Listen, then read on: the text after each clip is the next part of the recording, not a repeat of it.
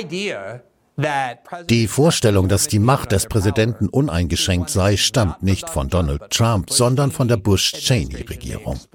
Sie instrumentalisierten den 11. September, um diese radikalen Theorien der Exekutivgewalt nach Artikel 2 einzuführen, mit denen ich vertraut bin, weil sie den Grund meiner Anfänge journalistischer Arbeit über Politik ausmachen. Ich praktizierte damals Verfassungsrecht und hatte den Eindruck, dass die Menschen diesen gefährlichen, radikalen Theorien, die die bürgerlichen Freiheiten in den Vereinigten Staaten aushöhlten, nicht genügend Aufmerksamkeit schenkten, ebenso wie der gegenseitigen Kontrolle. Ich begann über diese Themen zu schreiben. Und aus diesem Grund widert es mich an, wenn ich sehe, wie genau diejenigen, die diese Theorien nicht nur von der Seitenlinie aus bejubeln, sondern sie auch während ihrer Amtszeit umsetzten, jetzt so tun, als ob sie sich durch die Theorien selbst angegriffen fühlen, wobei sie bei deren Einführung in unser politisches Leben selbst eine so wichtige Rolle gespielt haben. Das ist der Kontext für die aktuellen Ereignisse, als die Regierung Biden am Donnerstag beschloss, 16 verschiedene Standorte im Jemen zu beschießen. Wir haben den Jemen seit über einem Jahr nicht mehr bombardiert. Es besteht eher ein informeller, aber nichtsdestotrotz anhaltender Waffenstillstand zwischen den Saudis, die ursprünglich mit den Houthis im Jemen kämpften. Präsident Obama hat den Saudis in diesem Krieg durch die Bombardierung der Houthis sehr geholfen. Wir haben sie viele Jahre lang bombardiert. Wir haben im Jemen die schlimmste humanitäre Krise vor dem Gazastreifen ausgelöst, in der Millionen von Jemeniten dem Hungerstod ausgeliefert waren. Wir haben dieses Land dezimiert, indem wir den Saudis bei der Bombardierung des Jemen geholfen haben.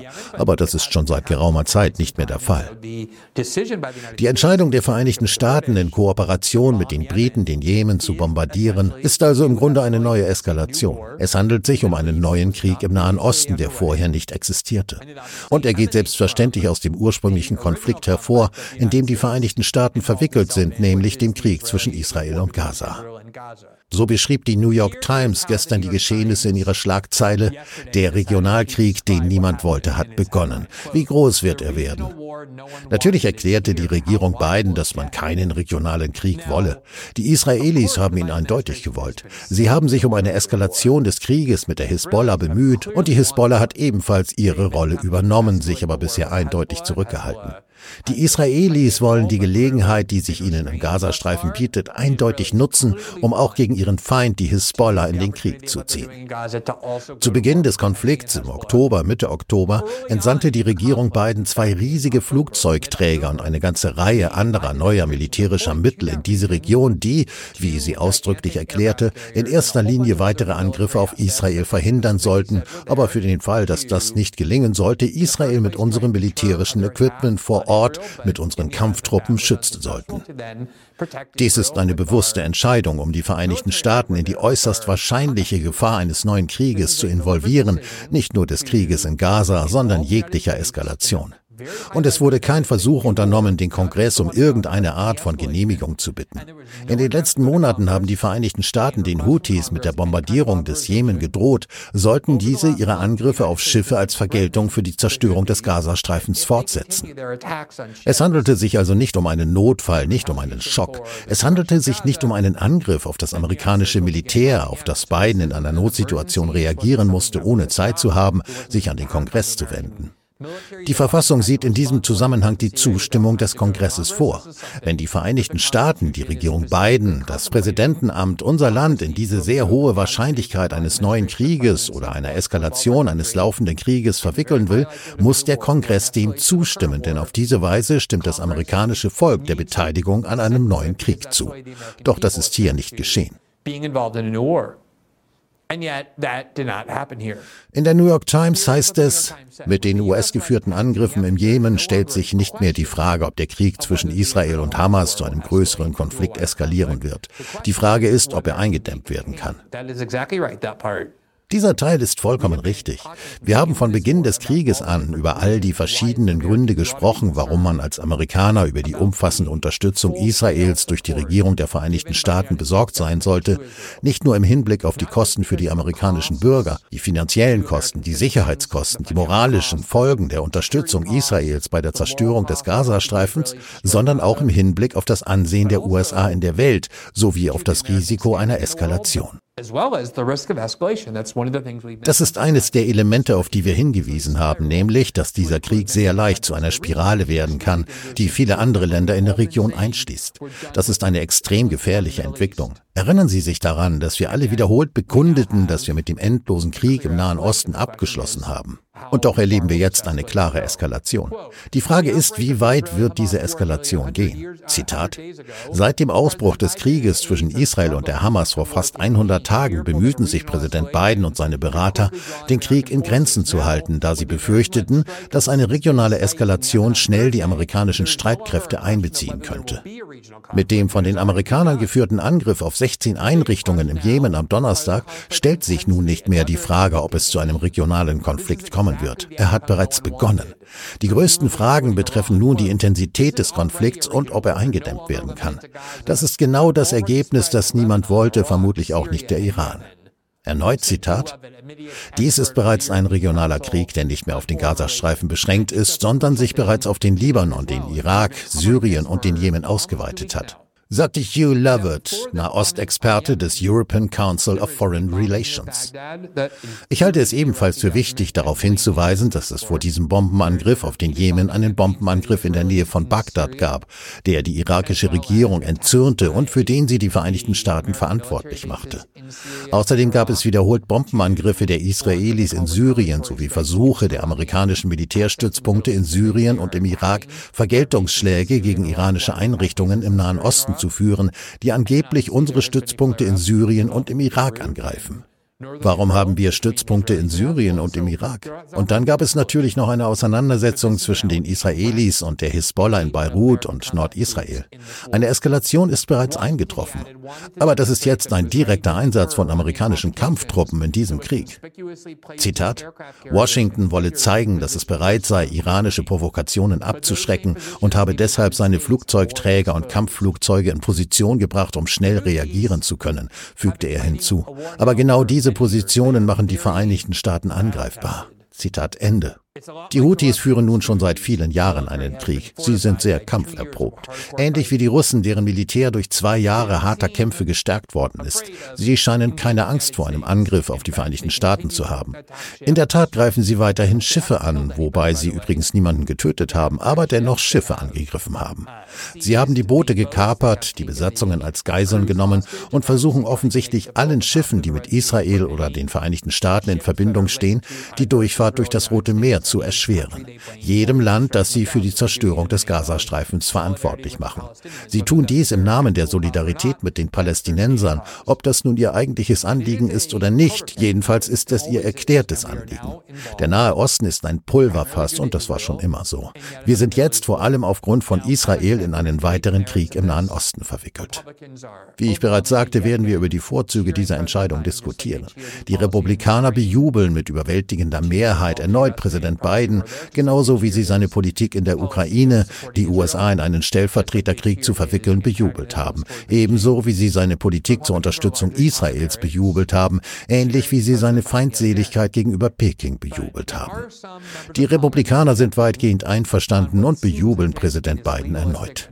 Aber einige Kongressmitglieder erheben Einspruch aus dem scheinbar legalistischen, ärgerlichen Grund, dass Präsident Biden sich nicht an den Kongress gewandt und die Zustimmung des Kongresses eingeholt hat, was in Wirklichkeit aber den Kern der Funktionsweise unserer konstitutionellen Republik und unserer Regierungsstruktur berührt. Hier der Kongressabgeordnete Roe Canner, Demokrat aus Kalifornien, Zitat. Der Präsident muss sich an den Kongress wenden, bevor er einen Schlag gegen die Houthis im Jemen ausführt und uns in einen weiteren Konflikt im Nahen Osten verwickelt.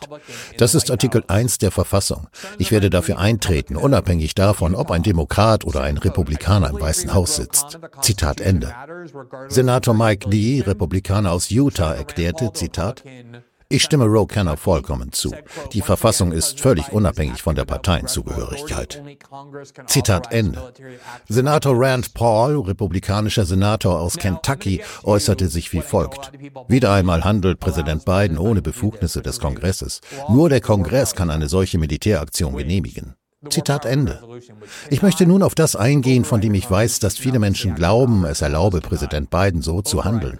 Es ist ein Gesetz, genannt War Powers Resolution, das die Verfassung jedoch nicht außer Kraft setzen kann. Denn natürlich können Kongressakte und Gesetze die Verfassung nicht aufheben.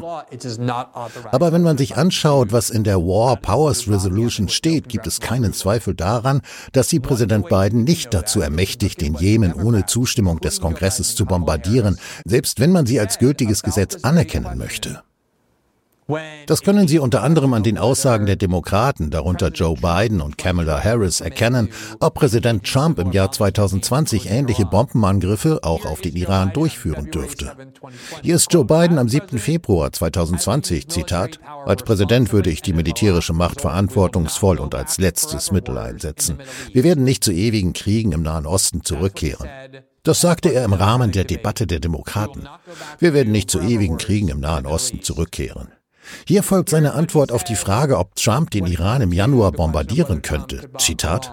Um es klar auszusprechen, Donald Trump hat nicht die Befugnis, uns ohne Zustimmung des Kongresses in einen Krieg mit dem Iran zu führen. Der Präsident sollte niemals die Nation in einen Krieg führen ohne die informierte Zustimmung des amerikanischen Volkes. Zitat Ende. Kamala Harris erklärte dies im Februar 2020. Zitat. Zu lange hat sich der Kongress seiner Verantwortung entzogen, den Einsatz militärischer Gewalt zu genehmigen. Wir können es uns nicht leisten, dass das so weitergeht und Trump die Spannungen mit dem Iran weiter eskalieren lässt. Ich habe heute mit Ja gestimmt, um Trumps Befugnisse in Bezug auf einen militärischen Konflikt mit dem Iran einzuschränken. Zitat Ende. Als die Demokraten Biden und Kamala Harris nach der Macht strebten, sagten sie im Wesentlichen, dass die War Powers Resolution ohne Zustimmung des Kongresses die Art der Bombardierung, die sie gerade vorgenommen haben, nicht zulässt. Eines der prinzipientreuesten Mitglieder des Kongresses, wenn es um verfassungsrechtliche Befugnisse geht, war der ehemalige republikanische Kongressabgeordnete Justin Amash, der ein Jahr lang als Republikaner für Michigan im Kongress tätig war. Und er schrieb heute Folgendes, Zitat, eines der am häufigsten falsch dargestellten Bundesgesetze, das oft fälschlicherweise zur Rechtfertigung verfassungswidriger Kriegsbefugnisse des Präsidenten herangezogen wird, ist die War Powers Resolution oder War Powers Act. Wenn nur mehr Leute sie lesen würden. Im Gegensatz zu dem, was Sie vielleicht über die War Powers Resolution gehört haben, erlaubt sie dem Präsidenten nicht aus irgendeinem Grund 60 bis 90 Tage lang ohne Zustimmung des Kongresses militärische Maßnahmen zu ergreifen, solange der Präsident den Kongress innerhalb von 48 Stunden benachteiligt. Das ist die Behauptung, die man immer wieder vernimmt, wonach die War Powers Resolution dem Präsidenten einen 60 bis 90-tägigen Spielraum für den Einsatz des Militärs nach eigenem Ermessen einräumt. Denken Sie daran, dass Artikel 1 der Verfassung, in dem die Befugnisse der Legislative des Kongresses festgelegt sind, besagt, dass nur der Kongress die Befugnis zu einer Kriegserklärung hat. Und das macht den Präsidenten zum Oberbefehlshaber der Streitkräfte in Artikel 2, der die Exekutivgewalt definiert. Aber nur, wenn es einen tatsächlichen Krieg gibt, daher wenn die Streitkräfte einberufen worden sind. Wir sollten in den Vereinigten Staaten kein stehendes Heer haben. Die Gründer der USA fürchteten sich vor einem permanenten stehenden Heer. Ich werde Ihnen jetzt zeigen, dass die Vermeidung dieses eines der wichtigen Anliegen der Gründer war. Die Idee des Präsidenten als Oberbefehlshaber bedeutete lediglich, dass, sofern der Kongress einen Krieg genehmigt, der Präsident diesen dann auch ausführt. Man braucht im Kriegsfall einen Oberbefehlshaber des Militärs, aber nur der Kongress kann die Anwendung militärischer Gewalt genehmigen. Der Präsident kann keinen Krieg beginnen und ihn dann ausführen, wie es in den Vereinigten Staaten aus sehr gefährlichen Gründen zur Norm geworden ist. Amers fährt fort. Die World Powers Resolution besagt eindeutig, die verfassungsmäßigen Befugnisse des Präsidenten als Oberbefehlshaber, die Streitkräfte der Vereinigten Stationen in Feindseligkeiten oder in Situationen, in denen die Umstände eindeutig auf eine bevorstehende Verwicklung in Feindseligkeiten hindeuten, einzusetzen, werden auf der Grundlage 1 einer Kriegserklärung, 2 einer spezifischen gesetzlichen Ermächtigung oder 3 eines nationalen Notstands, der durch einen Angriff auf die Vereinigten Staaten, ihre Territorien oder Besitztümer oder ihre Streitkräfte entstanden ist, ausgeübt. Von den drei zitierten Befugnissen deutet keine auf eine präsidiale Ermächtigung hin, einseitig offensiv militärische Maßnahmen zu ergreifen.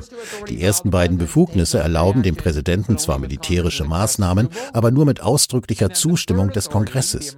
Die dritte Befugnis, die Notstandsbefugnis, erlaubt es dem Präsidenten ohne Zustimmung des Kongresses defensive militärische Maßnahmen zu ergreifen, wenn eine bestimmte Art von nationalem Notfall vorliegt, wie zum Beispiel ein plötzlicher, unvorhersehbarer unmittelbarer Angriff auf die Vereinigten Staaten, der zu schnell eintritt, als dass der Kongress zusammenkommen könnte und der ein sofortiges Handeln zum Schutz der Amerikaner erfordert. Für diese letzte Situation sieht die War Powers Resolution den bereits erwähnten 48-Stunden-Bericht vor. Zitat Ende. Denken Sie über die Bedeutung nach. Es ist absolut einleuchtend. Wenn ein ausländisches Militär das Heimatland der Vereinigten Staaten oder plötzlich Militärbasen oder Schiffe in Übersee angreift, kann der Präsident diese Angriffe nicht gewähren lassen, nur weil der Kongress nicht rechtzeitig einberufen werden kann. Stellen Sie sich vor, der Kongress wäre im Urlaub und könnte nicht einberufen werden. Natürlich muss der Präsident in einer Notfallsituation für eine begrenzte Zeit die Streitkräfte mit der Verteidigung der Vereinigten Staaten beauftragen können, bis der Kongress einberufen werden kann. Aber das soll nur in einer Notsituation möglich sein, in der keine Zeit zur Einberufung des Kongresses bleibt. Das ist hier nicht der Fall.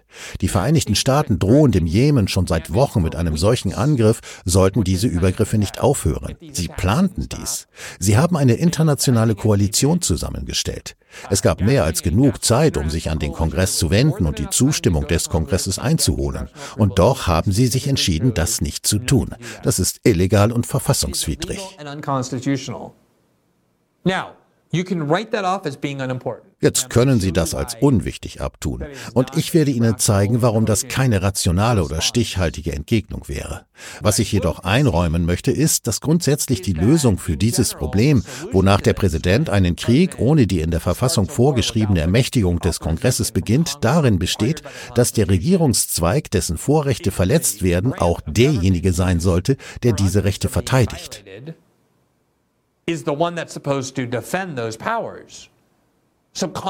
Der Kongress verfügt folglich über eine Lösung. Anstatt sich auf CNN zu beschweren und zu jammern oder Beschwerden auf Twitter zu posten, könnten sie zum Beispiel die Mittel für weitere Operationen im Jemen einstellen, um Biden an der Fortsetzung dieser Militäraktion zu hindern. Der Grund dafür, dass der Kongress dem Präsidenten erlaubt, Krieg ohne dessen Ermächtigung zu führen, besteht in Wirklichkeit darin, dass der Kongress diese Verantwortung gar nicht haben will. Sie wollen nicht zur Wiederwahl antreten müssen, nachdem sie darüber abgestimmt haben, ob wir in den Krieg ziehen oder nicht. Sie sind mehr als glücklich, den Präsidenten diese Entscheidung allein treffen zu lassen, während sie sich zurücklehnen und sich beschweren und zirpen, oh, man hätte sich diesbezüglich an den Kongress wenden sollen. Und das ist an sich schon ein großes Problem unserer Regierung, dass der Kongress im Grunde seine Verantwortung und seine Befugnisse an den Präsidenten abgetreten hat. Aber im Grunde genommen haben wir jetzt genau das, was die Gründer verzweifelt vermeiden wollten. Ein stehendes Heer. Das heißt, ein permanentes Militär, nicht eines, das im Falle eines Krieges durch Wehrpflichtige einberufen und zusammengestellt wird, das der Kongress bewilligt und finanziert und anschließend vom Präsidenten befehligt wird. Das war die Vision. Wir haben eine permanente Armee. Natürlich wird sie nicht abgeschafft. Jedes Jahr wird automatisch die Armee nicht nur finanziert, sondern mit fast einer Billion Dollar pro Jahr finanziert. Unendlich mehr als jedes andere Land auf diesem Planeten ausgibt. Und dann haben wir nicht nur dieses permanente Militär unter dem Kommando des Präsidenten, sondern er entscheidet sich auch noch, welche Kriege geführt werden und wie diese Kriege geführt werden, fast ohne Einflussnahme oder Kontrolle seitens irgendeiner anderen Instanz. Das ist genau die Art von Machtkonzentration in der Exekutive, die nach dem Krieg gegen den Terror ihren Anfang genommen hat und inzwischen zum normalen Umgang in Washington geworden ist, da der Kongress diese Verantwortung nicht übernehmen will. Now, I want to show you a few ich möchte Ihnen nun einige der Gründe für die Bedeutung dieses Themas aufzeigen und erläutern, warum die Gestaltung unseres Landes wesentlich von der Vermeidung genau dieser Situation abhing. Hier aus meinem Blog Unclaimed Territory, den ich Ende Oktober 2005 ins Leben gerufen habe, um über diese Themen zu schreiben. Dieser Artikel datiert den 17. Dezember 2005, also weniger als zwei Monate, nachdem ich mit dem Schreiben über Politik begonnen hatte. Der Titel lautete Bushs unkontrollierte Exekutivgewalt versus die Gründungsprinzipien der USA. In dem Artikel ging es im Wesentlichen darum, dass die uneingeschränkten Befugnisse des Präsidenten, die Bush und Cheney im Namen des Krieges gegen den Terror beanspruchten, einen grundlegenden Verstoß gegen sämtliche Warnhinweise der Gründerväter darstellten. Zitat Hinter all den Exzessen und dem Missbrauch der Exekutivgewalt, die die Bush-Regierung für sich beansprucht, verbirgt sich eine Theorie der absoluten unkontrollierten Macht des Präsidenten, die buchstäblich nicht stärker im Widerspruch zu den zentralen Gründungsprinzipien dieses Landes stehen könnte. Und erneut Zitat, die Vorstellung, dass einer der drei Regierungszweige unkontrolliert von den anderen beiden Macht beanspruchen kann, entspricht genau dem, was die Gründer in erster Linie ausschließen wollten. Und die Befürchtung, dass ein US-Präsident versuchen würde, die Macht unkontrolliert durch das Gesetz oder die anderen Gewalten an sich zu reißen, zum Beispiel, dass die Exekutive die Macht des britischen Königs an sich reißen würde, war die treibende Kraft hinter den zahlreichen verfassungsmäßigen Beschränkungen der Exekutivgewalt. Es sind genau diese Beschränkungen, über die sich die Bush-Regierung nach eigenem Bekunden hinwegsetzen kann, weil die Notwendigkeit einer erhöhten nationalen Sicherheit in Kriegszeiten den Präsidenten mit unkontrollierbarer Macht ausstattet. Diese Theorie der Exekutive, die keine gesetzlichen Beschränkungen kennt, widerspricht jedoch den Gründungsprinzipien des Landes und den Versprechungen der Gründer, die Zustimmung einer monarchiefeindlichen Öffentlichkeit zur Schaffung einer Exekutivgewalt zu erlangen, die einer einzigen Person übertragen wird. Die Vorstellung, dass all dies einfach über Bord geworfen werden kann, sollte die Nation Nation von außen bedroht werden, widerspricht den Gründungsprinzipien des Landes ebenso wie sie gefährlich ist. James Madison betonte im Federalist 51, dass die Freiheit nur dann bewahrt werden kann, wenn die vom Volk durch den Kongress erlassenen Gesetze übergeordnet und allgemein verbindlich sind. Zitat aber es ist nicht möglich, allen Abteilungen die gleiche Macht zur Selbstverteidigung zu geben. In einer bundesrepublikanischen Regierung hat die gesetzgebende Gewalt notwendigerweise Vorrang. Ein äußerst aussagekräftiger Beweis dafür, dass der Anspruch der Bush-Regierung auf unkontrollierte Exekutivgewalt grundsätzlich mit den grundlegendsten verfassungsrechtlichen Garantien unvereinbar ist, kommt aus einer der unwahrscheinlichsten Richtungen. Anthony Scalia's Dissens in der Rechtssache Hamdi gegen Rumsfeld im Jahr 2004. Zitat Ende. In diesem Fall handelte es sich um einen Dissens, aber er war nicht aufgrund der von ihm dargelegten Grundsätze anderer Meinung. Ich bitte Sie wirklich zuzuhören, denn hier spricht Antonin Scalia, ein Verfechter weitreichender, robuster Exekutivbefugnisse darüber, wie wichtig die Vermeidung einer Situation ist, in der der Präsident ein stehendes Heer befehligt und dann die Befugnisse des Militärs ohne Zustimmung des Kongress ausüben kann. Scalia schreibt 2004, die Aussage, dass die Exekutive nicht befugt ist, Bürger in Kriegszeiten auf unbestimmte Zeit festzuhalten, steht im Einklang mit dem allgemeinen Misstrauen der Gründer gegenüber militärischer Macht, die der Exekutive permanent zur Verfügung steht.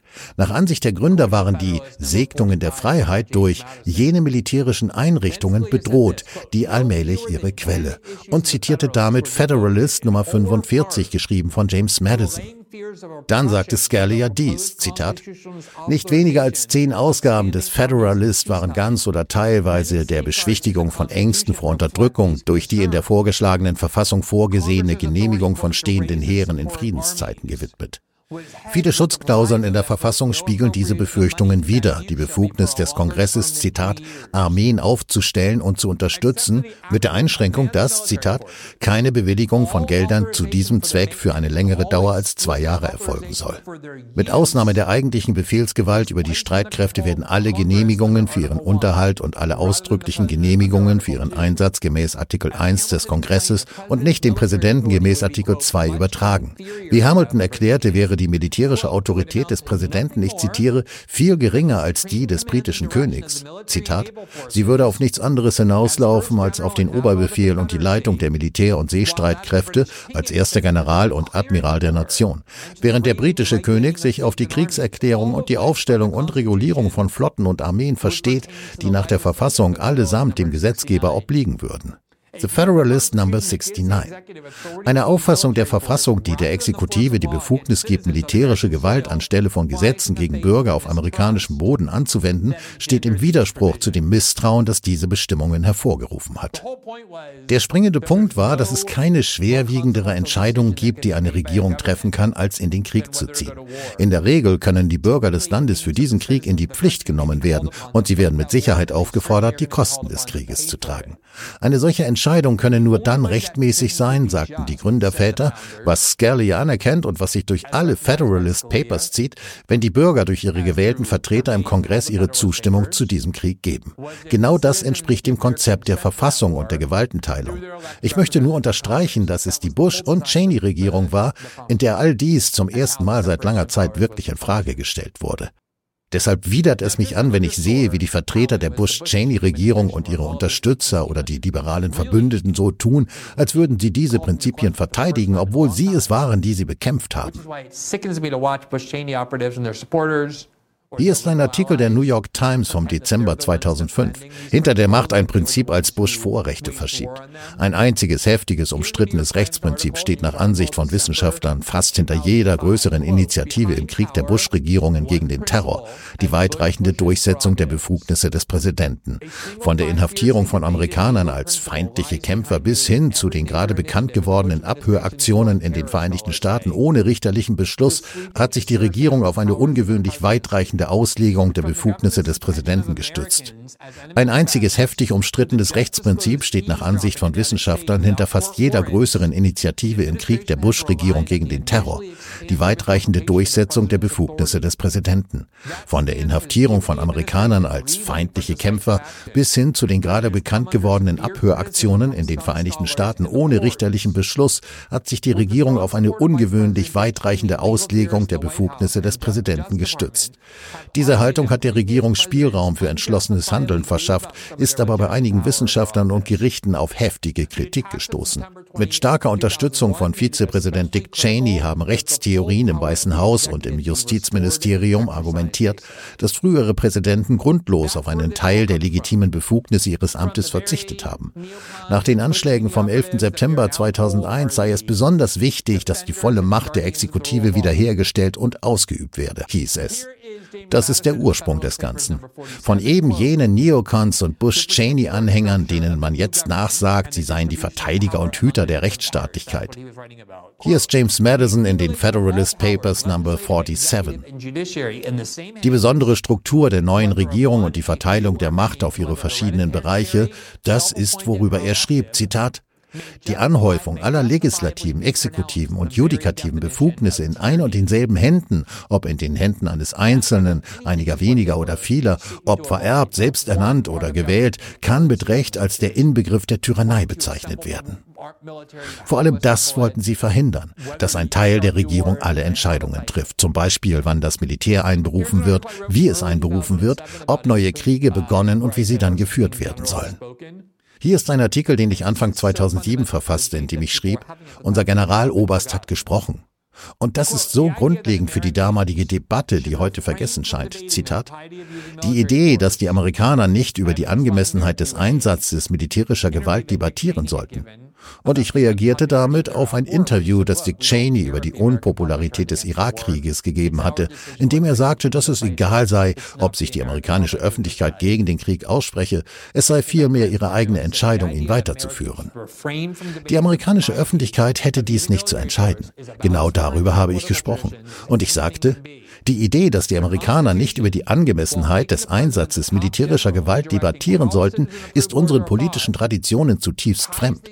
Die Verfassung macht zwar den Präsidenten zum Oberbefehlshaber über die Führung von durch die Bürger genehmigten Kriegen, bindet aber den Einsatz militärischer Gewalt in mehrfacher Hinsicht an die Zustimmung der amerikanischen Bürger, nicht nur durch das Kriegsverbot bei fehlender Beschlussfassung des Kongresses, sondern auch durch die Notwendigkeit, alle zwei Jahre die Zustimmung des Kongresses einzuholen, um überhaupt über eine Armee zu verfügen. Die öffentliche Opposition ist die wichtigste Kontrolle für den unbedachten Einsatz militärischer Gewalt. In Federalist 24 erklärte Hamilton, dass die Notwendigkeit einer ständigen demokratischen Beratung über das amerikanische Militär eine große und wahrhaftige Sicherheit gegen Militäreinrichtungen ohne offensichtliche Notwendigkeit darstelle. Ein wichtiges Ziel der Gründerväter war es, einen Weg zu finden, um die kriegerischen Fähigkeiten des Präsidenten zu kontrollieren.